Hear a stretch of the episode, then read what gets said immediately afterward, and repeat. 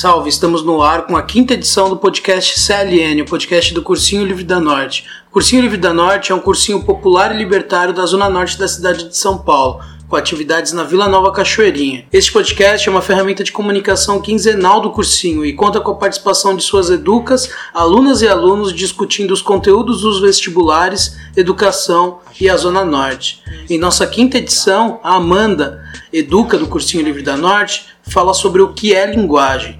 Mais sobre este podcast e acesso a outros no desobediênciasonora.milharal.org.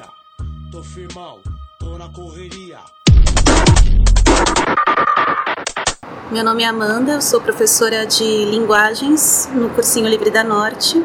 Nessa primeira aula a gente vai introduzir o conceito de linguagem, o que é linguagem seria o nome dessa aula. E é um tipo de definição complicada porque a linguagem ela traz a reboque outros conceitos, conceitos de comunicação e de língua. Só que linguagem, comunicação e língua são coisas que, por mais que estejam muito interligadas, elas são diferentes conceitualmente. Linguagem, pela autora Marilena Chauí, é um sistema de signos ou sinais usados para comunicação e expressão de ideias, valores e sentimentos. Enfim, é uma definição muito concisa, logicamente que linguagem vai permear outras coisas, vai envolver outras coisas.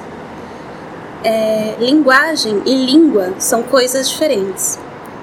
Língua é uma coisa convencional e cultural. Ela surge em condições históricas, geográficas, econômicas, políticas.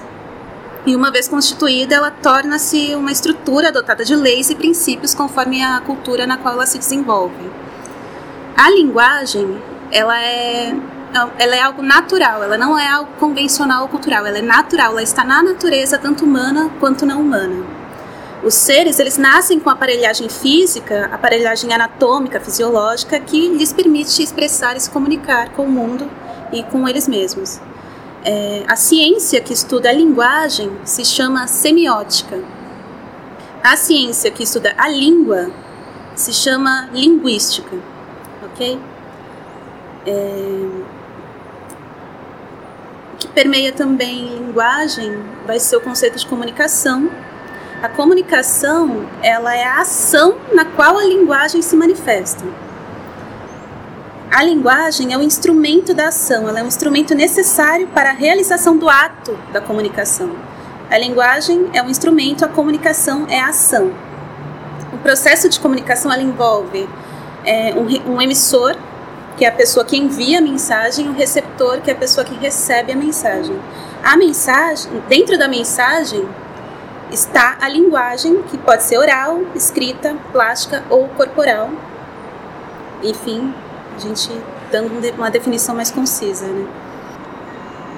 É, se tratando de das ciências que estudam a linguagem e a língua, a semiótica e a linguística, elas são ciências muito interligadas, elas não conseguem ser ciências assim extremamente separadas, né?